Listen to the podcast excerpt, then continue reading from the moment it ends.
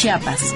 Expediente Nacional nuestro coordinador de información de la primera emisión de Noticias MBS, Daniel Izárraga, nuestro jefe de información y coordinador de la Unidad de Investigaciones Especiales, Kirel Miret, nuestra productora y productora de Niñonautas, y yo y ellos en representación de un equipo de periodistas que mandamos un mensaje desde aquí a la sociedad mexicana, a nuestros radioescuchas, a nuestros televidentes, a MBS. Eh, y a MBC Radio y a, MBC Noticias.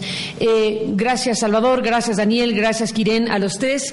Esta posibilidad que tenemos de comunicarnos con las personas en diferentes lugares del país y de otras partes del mundo nos permite, Quirén, eh, también abrir una ronda de preguntas y respuestas que haremos después de una lectura que comparto con ustedes en unos instantes. Quirén, gracias por estar aquí.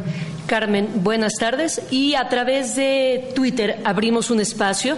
Les pedimos que si quieren enviarnos preguntas, lo hagan con el hashtag Aristegui se queda, todo junto, así podemos localizarlas de manera más sencilla y nos las envíen a Aristegui Online, nos las canalizarán y al final de este pronunciamiento de Carmen las leeremos para que Carmen misma dé respuesta a ellas. Gracias, eh, Salvador Daniel Quirén. Estarán también en esta tarea de organizar y de presentar las preguntas para hacer una ronda final eh, con ellas.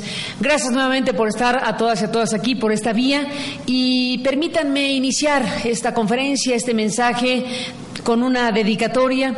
Eh, quiero eh, mandar un mensaje a las niñas y a los niños que seguramente se están alistando para ir a la escuela, a los niños y niñas, a los niñonautas, gracias por sus pancartas, por sus mensajes, por sus buenos deseos.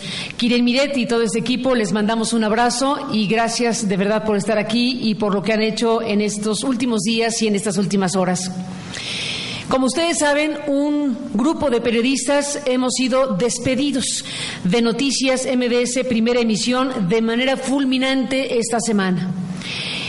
En el caso de la mayoría del grupo, se les pretende liquidar por la vía laboral o con la terminación de contratos de honorarios, en otros casos, sin una justificación para ello. En el caso de la directora del programa, se pretende dar por terminar ese encuentro. Ya tendremos oportunidad de organizar alguna reunión directamente con nuestros compañeros de los periódicos, de los medios de comunicación que estuvieron aquí. Por lo pronto, hemos decidido dar este mensaje en otras condiciones, de otra manera, pero con la misma intención en un día como este. Están en esta mesa, en este enlace vía streaming, mis compañeros Salvador Camarena, nuestro coordinador de información de la primera emisión de Noticias MBS, Daniel Izárraga, nuestro jefe de información y coordinador de la Unidad de Investigaciones Especiales, Kirel Miret, nuestra productora y productora de Niñonautas, y yo y ellos en representación de un equipo de periodistas que mandamos un mensaje desde aquí a la sociedad mexicana, a nuestros radioescuchas, a nuestros televidentes, a MBS. Eh, y a MBC Radio y a, MBC Noticias. Eh, gracias, Salvador, gracias, Daniel, gracias, Quirén, a los tres. Esta posibilidad que tenemos de comunicarnos con las personas en diferentes lugares del país y de otras partes del mundo nos permite, Quirén, eh, también abrir una ronda de preguntas y respuestas que haremos después de una lectura que comparto con ustedes en unos instantes. Quirén, gracias por estar aquí. Carmen, buenas tardes. Y a través de Twitter abrimos un espacio. Les pedimos que si quieren enviarnos preguntas, lo hagan con el hashtag Aristegui se queda, todo junto, así podemos localizarlas de manera más sencilla y nos las envíen a Aristegui Online, nos las canalizarán y al final de este pronunciamiento de Carmen las leeremos para que Carmen misma dé respuesta a ellas. Gracias, eh, Salvador Daniel Quirén. Estarán también en esta tarea de organizar y de presentar las preguntas para hacer una ronda final eh, con ellas. Gracias nuevamente por estar a todas y a todas aquí por esta vía y permítanme iniciar esta conferencia, este mensaje con una dedicatoria. Eh, quiero eh, mandar un mensaje a las niñas y a los niños que seguramente se están alistando para ir a la escuela, a los niños y niñas, a los niñonautas, gracias por sus pancartas, por sus mensajes, por sus buenos deseos. Kiren Miret y todo este equipo les mandamos un abrazo y gracias de verdad por estar aquí y por lo que han hecho en estos últimos días y en estas últimas horas. Como ustedes saben, un grupo de periodistas hemos sido despedidos de Noticias MBS Primera Emisión de manera fulminante esta semana. En el caso de la mayoría del grupo, se les pretende liquidar por la vía laboral o con la terminación de contratos de honorarios, en otros casos, sin una justificación para ello. En el caso de la directora del programa, se pretende dar por terminado un contrato de manera anticipada desde la vía civil y ya no sé si también desde la vía penal, a juzgar por el documento que dejaron cinco hombres y un notario la noche del domingo en mi propia casa no propiamente en mi casa, sino arriba de un arbusto en plena banqueta enfrente de mi domicilio. Estamos aquí para denunciar un atropello, para hacer una propuesta y para contestar sus preguntas. Gracias, como digo, a los colegas periodistas que se han interesado en el caso, a quienes han escrito de ello, a quienes han preguntado cosas sobre lo que pasa. Gracias a quienes iban a estar aquí en este encuentro que tuvo que ser cancelado y de verdad muchas gracias al Museo de Memoria y Tolerancia que desde luego no es responsable de lo sucedido, se desbordó la convocatoria y bueno, no hubo más que cancelar el encuentro de esta tarde. Ahora estamos en este espacio agradeciendo las facilidades que nos dieron en su momento y ahora solamente estamos en este streaming, streaming los cuatro periodistas que ustedes están viendo. Lo más importante para nosotros y para nuestra audiencia es no perder lo que hemos ganado. No aceptar como un hecho consumado la aniquilación de un grupo de periodistas que han hecho su trabajo, que están decididos a seguir haciéndolo, que no piensan rendirse y que tienen perfectamente claro que esta batalla es por la libertad de expresión, por la libertad editorial, por las audiencias, por los ciudadanos por el derecho a decir y por el derecho a escuchar. Se trata de resistir al vendaval autoritario que se ha desatado en México, de no permitir que se le dé una vuelta más a la tuerca de esa vieja maquinaria autoritaria que sigue entre nosotros, como escribía en el diario de la mañana Lorenzo Meyer en el periódico Reforma. Esta batalla, no lo dude nadie, es por nuestra libertad. Una batalla que tiene que ser de todos, porque una batalla como esta, en solitario, nunca será ganada. Todo empezó públicamente con la difusión de un conjunto de desplegados pagados en la prensa nacional en contra nuestra por haber decidido participar en la nueva plataforma México Leaks. No nos mencionaban por nuestro nombre, pero no hacía falta. Era evidente que se referían a nosotros porque nadie más había hablado del tema ni nadie más ahí se había sumado al asunto de no ser nosotros. La secuencia de hechos nos sugiere que esto fue fraguado con anticipación, premeditación y mucho poder.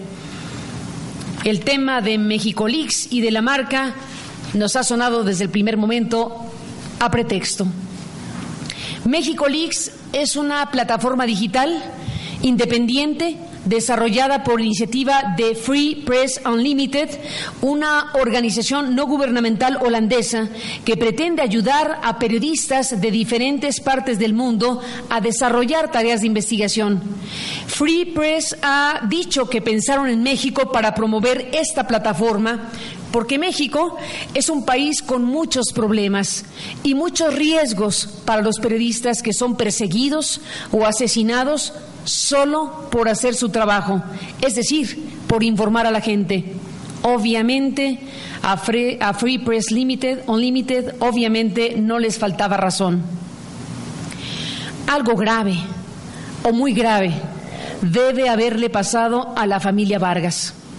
Algo grave o muy grave debe haber ocurrido para que este grupo de empresarios, siempre caballeros, siempre amables, siempre atentos, se hayan comportado de esta manera, con virulencia, con agresividad, mostrando una clara intención no solo de romper, sino de aniquilar a este grupo de periodistas. Esta conducta no empata con los Vargas que conozco. Faltaron a todas las formas, incumplieron todas las condiciones de un contrato para resolver controversias en caso de que en verdad hubiera habido alguna. En realidad no había materia para un conflicto interno, tal como hoy lo quieren hacer pasar.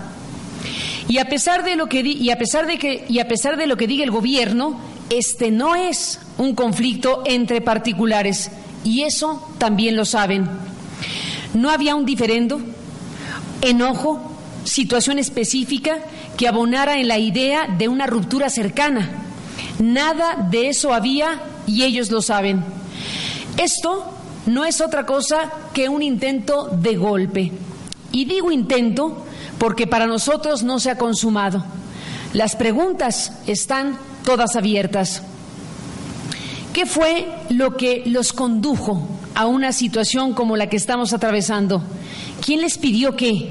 ¿Quién los asesoró? ¿Quién les redactó esos desplegados inauditos? ¿Quién escribió esos nuevos lineamientos? ¿Quién les hizo hacer y decir todo lo contrario a lo que hemos construido juntos en todos estos años? Nos hemos dado un código de ética para regular nuestra relación y asumir un compromiso público con nuestras audiencias. Nos hemos dado una figura de ombudsman que se ha desempeñado puntualmente. Gabriel Sosa Plata lo ha hecho para orientarnos y recomendarnos cuando nos equivocamos o cuando tenemos una falla.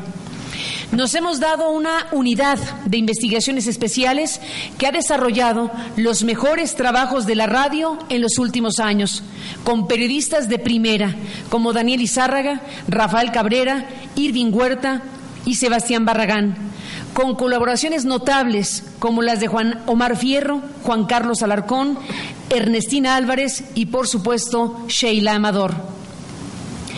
Los periodistas que han trabajado en esa unidad, en vez de ser despedidos, deberían ser premiados. ¿Qué cosa está detrás de todo esto? ¿De qué tamaño es y cuál es su naturaleza? ¿Qué mecanismo se activó para que ustedes, señores Vargas, actuaran de una manera en la que seguramente no se reconocen ni ustedes mismos? ¿Qué los llevó a una dimensión ¿Qué lo llevó a una situación de estas dimensiones? ¿Qué motivó que intentaran crear un conflicto artificial, un pleito sin bases entre nosotros? ¿Qué los condujo a intentar una escalada artificiosa, inventar una animadversión que no existía?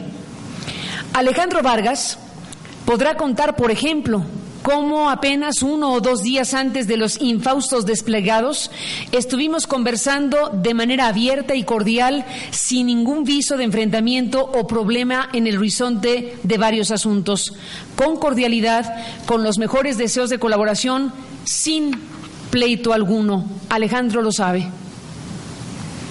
Si el tema de participar en la plataforma causó alguna molestia por un asunto procedimental, pudimos haberlo arreglado con un telefonazo, con un subir la escalera para arreglar o hablar de cualquier cosa como tantas otras veces, de un asunto totalmente explicable que nunca involucró la mala fe ni hubo beneficio indebido, ni lucro, ni nada de nada, de no ser la búsqueda de más y mejor información a través de esa plataforma. Si algo había que hablar, se hubiera hablado. Con el pretexto del uso de la marca se intentó una escalada artificial que no solo falló, sino que los hizo dar traspiés posteriores como el despido injustificado de nuestros compañeros Irving y Daniel, todo con tal de tener un pleito público que yo no estaba ni estoy dispuesta a tener si no hay razón para ello. ¿Cómo han sido las cosas para ustedes señores Vargas, que no pudieron siquiera aceptar la intervención de la figura arbitral que existe en nuestro contrato para intentar un camino civilizado con el cual resolver un conflicto, insisto, instalado de manera forzada. ¿De dónde sacaron que hay que poner nuevos lineamientos cuando el modelo vigente está dando sus mejores resultados y que va en sentido contrario de lo que acordamos, firmamos y practicamos? Si por alguna razón extraña e inexplicable ustedes quieren imponer unos nuevos lineamientos a los periodistas basados en la mordaza, el control editorial y en la sujeción y supervisión de criterios editoriales, yo tengo derecho a decirles que no. Que ese modelo para mí es, inaceptable y que además tengo un contrato que reconoce y garantiza la libertad de expresión, la responsabilidad ética y la libertad editorial. Los lineamientos que ustedes pretenden imponer van en sentido contrario al contrato, al contrato, van en contra del contrato, del código de ética y son contrarios a la ley. Era tal el imperativo por romper que cuando yo les propuse hacer valer los mecanismos que nos hemos dado para resolver controversias, ustedes se negaron. ¿Por qué no aceptaron, como se los propuse, la intervención de la figura arbitral, que, como sabemos, tiene una función y naturaleza distintas a la figura del ombudsman? Esa figura existe, está designada por ambas partes, la creamos juntos para eso. Fue convocada el domingo pasado por mí. Él se comunicó con ustedes, lo volvió a intentar y ustedes dijeron que no, que era un asunto decidido y que este no era un tema de contenidos y editorial, que era un asunto de, de gobierno corporativo. A pesar de ser empresarios exitosos y haber vivido todo tipo de litigios, se negaron a usar una de las mejores herramientas para evitar la judicialización de los problemas. Dijeron no a un árbitro amistoso que habíamos designado previamente por si algún día era requerida su, actuación. Este día claramente había llegado y ustedes dijeron simplemente no. No podían hacerlo, tenían como mandato aniquilar como fuera este espacio de actuación de los periodistas. ¿Por qué así? ¿Por qué de esa manera? Hasta ahora eso solo lo saben ustedes.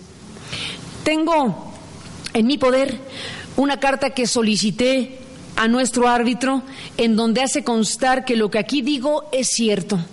No daré a conocer su nombre, no vaya haciendo que me demanden también por eso. Solo diré que es una persona muy reconocida, con muy alto prestigio público y a quien agradezco su papel y su disposición para intervenir en un momento como este. Agradezco también su constancia por escrito. La litis a resolver hubiera sido, y es, si es aceptable, que una empresa de comunicación intente cambiar unilateralmente las reglas del juego editorial y pretenda suprimir en la práctica todo un modelo de comunicación basado en los parámetros de la ética periodística y en la libertad editorial. ¿Se puede aceptar sin más que para mantener un espacio al aire hay que someterse y empezar a recibir instrucciones para desarrollar una tarea periodística que por ese solo hecho ya no lo sería del todo? Vuelvo al punto. Si a lo largo de seis años Hemos construido todo esto juntos, código de ética, ombudsman, unidad de investigaciones especiales, etcétera. Ustedes mismos dinamitan con furia, de manera intempestiva, sin aviso previo, con los peores modales posibles, ustedes que son tan caballeros, todo esto que nos hemos dado y lo hemos dado a la audiencia y a la parte de la sociedad mexicana que nos escucha. ¿Quién demonios se atravesó en este camino? ¿A quién demonios se le ocurrió todo esto? En este momento eso solo lo saben ustedes. No acepto que se despida a la gente de esa manera. Tampoco acepto que tienen derecho a romper un contrato sin más. Este equipo se mantiene en su dicho. Nosotros queremos regresar al aire en las mismas condiciones en las que estábamos apenas hace unos días. Queremos regresar pronto al aire. En un momento de país como este no queremos y no debemos estar ausentes. Ese es nuestro objetivo, nuestra tarea y creemos nuestra obligación como periodistas y como ciudadanos. No está México para aceptar prácticas echeverristas. ¿Creemos que es posible tal cosa? No es la primera vez que nos ocurre. Nosotros hacemos una petición expresa en este sentido a MBC Comunicaciones y a MBC Radio. Queremos regresar al aire para seguir haciendo periodismo y para seguir dando un servicio a la sociedad mexicana. No está el país para cerrar, sino para abrir voces. No está México para cercenar derechos y libertades, sino para protegerlas. Nosotros pedimos a MBS que reconsidere la andanada y que no permita que se consuma el golpe y que no permita que se consuma el golpe. Ustedes, si están dispuestos, si dicen sí, nosotros estamos listos para regresar. Hacemos este llamado antes de dar esta batalla de otras maneras y antes de acudir al amparo de la justicia. Todos nuestros abogados nos dicen que podemos pelear en los tribunales porque se trata de derechos, porque se trata de libertades y porque se trata de la aplicación de las leyes. Ese camino existe y ese camino está siendo explorado. Podemos ganar o podemos perder en los tribunales, pero si no hay otra salida, esa batalla también estamos dispuestos a dar. Estamos aquí porque no queremos agotar la vía del diálogo, tal como nos lo ha dicho y propuesto Gabriel Sosa Plata. Nuestro ombudsman nos ha llamado a nosotros y a ustedes a la conciliación y a encontrar una salida. Nosotros respetamos la figura del ombudsman Sabemos de la importancia de su existencia, estamos convencidos de que entre más fuerte y respetado sea el ombudsman, mejor para todos, mejor para la audiencia. Como periodistas, sabemos que lo primero son las audiencias y el ombudsman está para eso, para defenderlas. Decenas de miles de personas se han manifestado de las más distintas maneras con firmas, mensajes en las redes, pancartas, hasta pintas en nuestras paredes. Son miles de voces que piden que este espacio continúe. Son miles de voces que piden que los periodistas se queden. Ese es el llamado de la gente, es el llamado del ombudsman ese es el llamado de nosotros, que los periodistas se queden en el espacio que hemos construido juntos para la sociedad. Pedimos el regreso al aire en las mismas condiciones, sin más y sin menos, a hacer lo que estábamos haciendo. Como dijo hace unos días el maestro y muy querido Fernando del Paso, el país se nos desmorona entre las manos. ¿Tenemos derecho ustedes y nosotros a seguir alimentando la inquina social? ¿Tenemos derecho a no explorar la última vía civilizada y pacífica para regresar al aire? Un contrato como el nuestro no se puede romper de esa manera y ustedes lo saben. Tampoco tienen derecho a romper una relación con periodistas que solo su trabajo hacían. No tienen derecho a atropellar de esa manera la historia que acompaña a la familia Vargas, a Joaquín, a Ernesto, a Francisco, a Alejandro, a Andrea, a Gaby. Sus propias batallas, sus nombres, la memoria de don Joaquín Vargas, su padre, todo eso los debe llevar a reconsiderar. ¿Por qué la familia Vargas Guajardo tendría que ser parte de algo tan ruin y ominoso como un golpe contra periodistas? ¿A cambio de qué? ¿O por qué? tendrían que ser partícipes de un golpe que solo puede ser bien visto por el autoritarismo. Nuestro planteamiento es claro. Respeto al contrato que firmamos que nos da libertad editorial Respeto a nuestro trabajo y condiciones para realizarlo. Reinstalen a todos los periodistas y colaboradores despedidos. Demos la vuelta a la página y no nos lleven a buscar el amparo de la justicia. Nosotros estamos decididos, esta batalla por la libertad la vamos a dar. En este momento hay dos caminos. El primero y el más sensato es la reconsideración de ustedes. Desde aquí le pido a Joaquín y Alejandro Vargas que nos reunamos personalmente para saber de su respuesta. Propongo que nos veamos el lunes por la mañana. En esta historia, como en cualquier otra, lo único que realmente ayudará a sanar todo esto y a salvar la situación es la verdad. De lo que aquí ha ocurrido, de lo que está pasando y de todo lo que se juega en esta historia, es a ustedes a los que les tocará contar. Hasta aquí nuestro mensaje. Allá va una piedra a la luna. Por los que están, por los que estuvieron y por los que vienen. Demos juntos esta batalla, que es una batalla, no lo duden ni un instante, por la libertad Buenas noches, gracias a todas y a todos. Un abrazo. Ahora recibimos sus preguntas. Salvador Camarena. Sí, Carmen, el mecanismo a través de las redes es que van a ir llegando las preguntas, se hace una preselección en nuestra redacción de Aristegui Online y a partir de esa selección se te van a plantear los cuestionamientos. Déjame, en lo que ya organizamos las primeras preguntas, eh, eh, agradecer de nueva cuenta a quienes quisieron escucharte en la mañana y por un exceso de éxito de convocatoria llegaron muchos colegas, no pudimos satisfacer las lo, eh, condiciones logísticas los que estábamos al frente de esa organización. Reiterar que fue mi responsabilidad y plantearte que hay un par de preguntas que a mí me han hecho llegar por distintos medios estos días, colegas, amigos, gente que te quiere bien.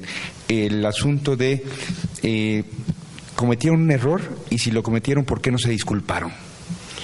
Yo creo que mm, no cometimos un error eh, si te refieres al tema de la presentación de nosotros, Comunidad de Investigaciones Especiales de Irving y de Daniel en la conferencia de prensa para presentar México Leaks, no lo consideré un, error. Simplemente diría que si a alguien le pareció que había necesidad de haber comunicado mejor las cosas, podríamos haberlo hablado de mil maneras. En realidad, sostengo que nosotros estábamos eh, eh, en consecuencia haciendo nuestro propio trabajo de ampliar las posibilidades posibilidades de tener información eh, y documentos. La plataforma MexicoLeaks nos parece que es una plataforma muy importante, una iniciativa que efectivamente debe prosperar, de la cual evidentemente hay que echar mano los periodistas mexicanos. Y si eso que yo he sostenido puede tener su miga, puede tener su elemento que a lo mejor pudimos hacerlo diferente o de otra manera, o convocar de manera más eh, eh, clara a la propia empresa, no digo que no, pero tampoco digo que ese deba ser un problema, ni debería serlo. El propio camino de la cotidianidad y de la rapidez con la que trabajamos de pronto los periodistas probablemente nos impidió eh, tener esa atención básica o mínima, pero en esencia creo que no estábamos ni estamos faltando a lo esencial de nuestro trabajo. Era una extensión, es una extensión del trabajo que realizamos a través de la Unidad de Investigaciones Especiales. Yo creo que alguien vio una pequeña oportunidad para escalar algo que desde luego no tenía eh, la dimensión de lo que sucedió y pudo haber sido la marca, pudo haber sido México Leaks o pudo haber sido otra cosa. Probablemente también algunas partes en el gobierno y en el poder no les caiga simpática la idea de que los periodistas tengamos acceso a México Leaks.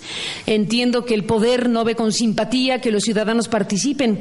Entiendo que al poder no le gusta ser vigilado y el escrutinio de la sociedad es algo que no es precisamente moneda de uso común en México. La plataforma MexicoLeaks es una herramienta muy importante que desde luego eh, habremos de seguir utilizando de una o de varias maneras.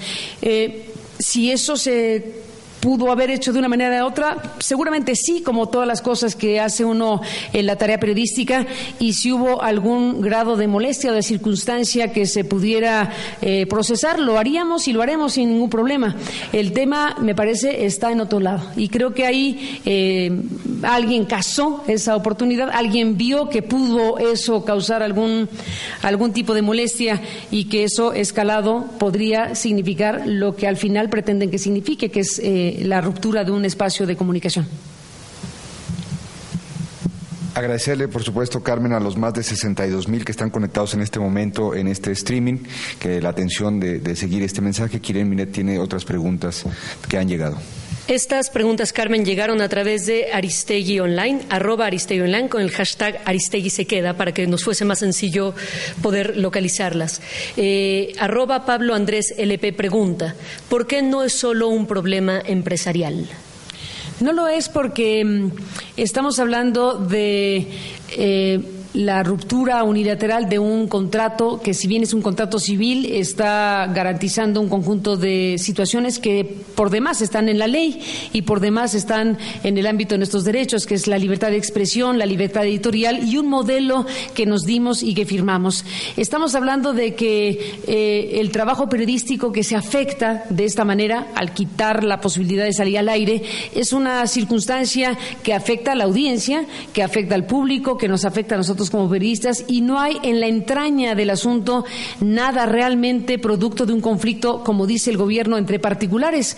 No hay elemento real para una circunstancia de esta naturaleza, hay un eh, conflicto forzado, un conflicto escalado, un conflicto que fue sacado de algún lado y que evidentemente llevó a una circunstancia que se pretende hacer irreconciliable. Nosotros creemos que no debe ser irreconciliable y que el eh, hecho de que la audiencia y el público se haya manifestado de la manera que se ha manifestado y porque sabemos que nuestro trabajo tiene utilidad social y porque sabemos que el trabajo de los periodistas es importante para una sociedad, es indispensable una sociedad informada, una sociedad con ojo crítico, una sociedad que esté al pendiente de los asuntos públicos. Creemos por esa razón y por otras tantas que no se trata de un asunto entre particulares. Además, el hecho de que Gobernación haya sacado un comunicado de prensa, eso por sí mismo lo hace ya un asunto distinto y no un asunto entre particulares. Pregunta arroba JM Guidobro.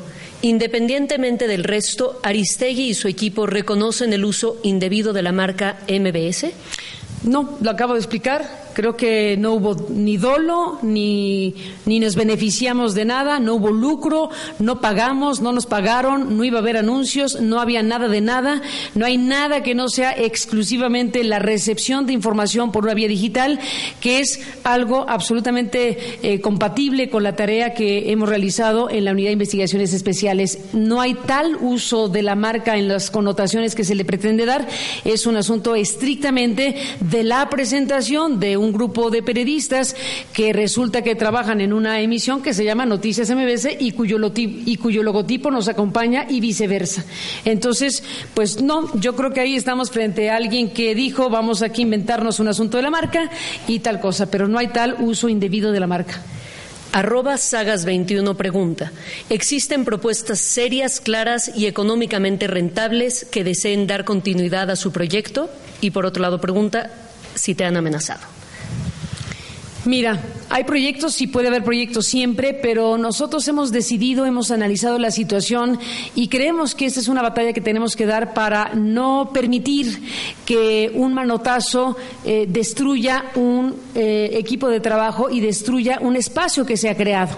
No negamos la importancia que tiene las propuestas que nos han hecho. Agradecemos muchísimo a quienes han promovido la idea de que nosotros podamos estar o en la Universidad de Guadalajara o algunos han planteado el canal del Congreso o Capital 21 o el IMER o las cosas que han surgido de ideas o de propuestas o que si podemos hacer nuestro propio proyecto con nuestro propio dinero, las mil maneras que podríamos tener evidentemente en una circunstancia eh, pues eh, que se puede presentar. No, no hemos, eh, no hemos eh, gastado, digamos, esa energía en esa posibilidad, porque creemos que nuestra tarea y nuestra inteligencia debe estar puesta en no perder un espacio que hemos construido juntos, no perder un espacio que hemos logrado consolidar y creemos que eh, no es solamente la relevancia de haber construido eh, a lo largo de seis años un público, un equipo, una circunstancia que queremos preservar, sino no queremos aceptar que un manotazo autoritario prospere, porque no solo es nuestro programa, no solo es nuestro trabajo, sino es la señal ominosa de que algo así pueda pasar. La señal hacia los demás periodistas es muy grave y nosotros creemos que tenemos que dar una batalla para evitar precisamente una situación que evidentemente solo puede ser bien recibida por el autoritarismo. ¿Vas a dar entrevistas, Carmen, en estos días a partir de este mensaje? Pues la idea de hoy era que respondiéramos a las solicitudes de entrevista que amablemente nos hicieron colegas periodistas de México y de otras partes del mundo.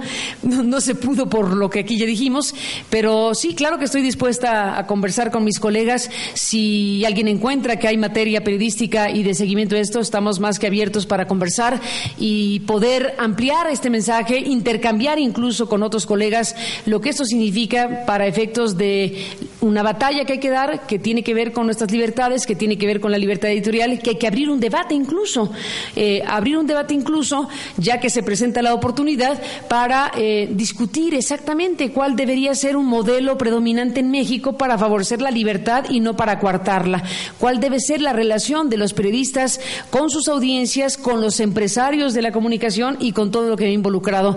Es eh, tiempo y buen momento, por cierto, aprovechemos la oportunidad para discutir cuántos códigos de ética existen hoy rigiendo la relación de los periodistas con sus concesionarios, cuántos espacios hay construidos por los periodistas y los empresarios para que esté garantizada su libertad, su responsabilidad ética y sobre todo su compromiso con los lectores y las audiencias. Así que, pues, eh, sí, desde luego estoy dispuesta a conversar con mis colegas de la prensa. Carmen, hay una pregunta más de Diego Navarro a través de Facebook que dice, ¿hasta dónde es posible relacionar el despido de tu equipo y la rescisión de tu contrato con las negociaciones entre el gobierno federal y MBS por la banda, en torno a la banda 2.5? Pues mira, he leído muchísimo sobre esa sospecha. Como dije hace un momento, lo que hay detrás de todo esto lo saben los Vargas, lo saben los que han estado involucrados en toda esta circunstancia, pero no podemos ser ingenuos. Evidentemente estamos frente a algo que no es imaginable en un grupo empresarial. La manera en que hicieron las cosas, la manera en que escalaron el asunto, pues evidentemente nos hace pensar, pero no tenemos un papel que lo demuestre, que ha habido una intervención gubernamental o de algún tipo. No sería la primera vez, ya vivimos juntos un capítulo muy singular que significó nuestra salida y nuestro regreso de Noticias MBS hace algunos años. No sería la primera vez que un poder eh, pues se trate de someter o someta a un grupo empresarial de medios de comunicación. En este caso no tenemos la evidencia contundente, pero todo el entramado y la manera de hacer las cosas sugieren que aquí hubo algún tipo de intervención, pero no podría decir más y como digo, esa historia la saben en este momento, como suele pasar, estas historias se conocerán, pero en este momento eh, esa entraña de lo que pasó es algo que les toca contar a ellos. En este momento creo que nosotros tenemos derecho a suponer que no es una conducta espontánea, eh, tenemos derecho a suponer que esto no pudo haber sido una ocurrencia porque nadie podría imaginar que no pasaría nada en ese grupo de comunicación si hacían una cosa como la que está en curso y que nosotros llamamos a evitar. Eh, evitar que el golpe se consume, evitar que esta circunstancia que nos afecta a nosotros como periodistas y que le afecta a una parte de la sociedad termine su curso. Hay tiempo, si ellos lo deciden, de revertir una situación que nos afecta pues de mil maneras a todos. Agrupo un par de preguntas que han llegado más a a la cuenta de Twitter de Agristegui Online. Chas Carrillo, arroba Chas Carrillo y es un, un juego de palabras, por supuesto. Y Cristian Salgado, arroba Chris, eh, bajo Salgado. Dice eh, Chas, eh, Aristegui, les impidieron transmitir la investigación íntegra de la Casa Blanca en radio y Cristian dice, la orden de tu despido y tu equipo tiene su origen en Los Pinos. Pues bueno, este es un buen punto porque, como acabamos de contestar, eh, apunta a que así es, porque no me imagino una cosa de este tamaño sin algún tipo, por lo menos, de anuencia del máximo poder presidencial o de los más eh, altos poderes. Pero en realidad, como digo, estamos frente a una situación en la que nosotros estamos haciendo el llamado de revertir el, el golpe y, en todo caso, eh, vuelvo a decir, y ya expuse ampliamente el tema, los modos y maneras y la forma en que se han desarrollado las cosas no me hace reconocer a este grupo empresarial. La virulencia, la, la, manera eh, violenta prácticamente en que hicieron esta eh, serie de sucesos, porque es una eh, secuencia de acontecimientos cuyo único objetivo era evidentemente la ruptura y la aniquilación del espacio de noticias, hace pensar que aquí había realmente alguien enojado, alguien buscando eh, algún tipo de venganza, alguien buscando algún tipo de represalia, alguien buscando eh, una, circunstancia, una circunstancia de revancha frente a nuestro trabajo, porque nosotros no tenemos otra cosa que nos presente que nuestro trabajo. Ciertamente aquí hay alguien que nos eh, hace recordar que efectivamente el reportaje de la Casa Blanca Este reportaje desarrollado por la Unidad de Investigaciones Especiales no fue transmitido por Noticias MBS. Esa es una historia que tendremos que contar. Esa es una historia que nos obliga a ver efectivamente el tipo de relación y circunstancia que hemos vivido los empresarios y nosotros. Nosotros como periodistas tenemos la conciencia tranquila con ese y con los demás temas. Nuestra obligación era hacer ese trabajo y esa investigación. Nuestra obligación frente a un dilema que nos hubiera costado el propio espacio, eh, optamos por una salida imaginativa que resultó francamente exitosa en términos de difusión. No aceptamos la censura. La Casa Blanca es una investigación que se conoció y se conoce ampliamente. Los periodistas hicimos lo que mejor pudimos hacer para que se divulgara y en todo caso esa historia efectivamente es una historia que nos falta por contar en algunas de sus eh, eh, eh, partes. no reservamos nada de la información públicamente pertinente que es la investigación misma y efectivamente vivimos un dilema en aquella ocasión sobre el tema de la Casa Blanca y lo único que puedo decir en este momento es que los periodistas lo resolvimos y lo resolvimos bien y a los hechos me remito. Carmen, preguntan, eh, arroba el Dakar, ¿se ha comunicado algún miembro del gobierno federal contigo? Hasta donde sé, no. Y por otro lado, arroba Eric Miseli, ¿qué ha pasado con MBS y los compañeros que decidieron solidarizarse contigo? ¿Estarán en tu equipo? Nuestro equipo está despedido completamente. Nosotros aquí lo que decimos es que se les reinstale y que volvamos al aire. No tengo mucha información acerca del resto del equipo que forma parte de los reporteros y redactores de la estructura general que hemos compartido en todos estos años.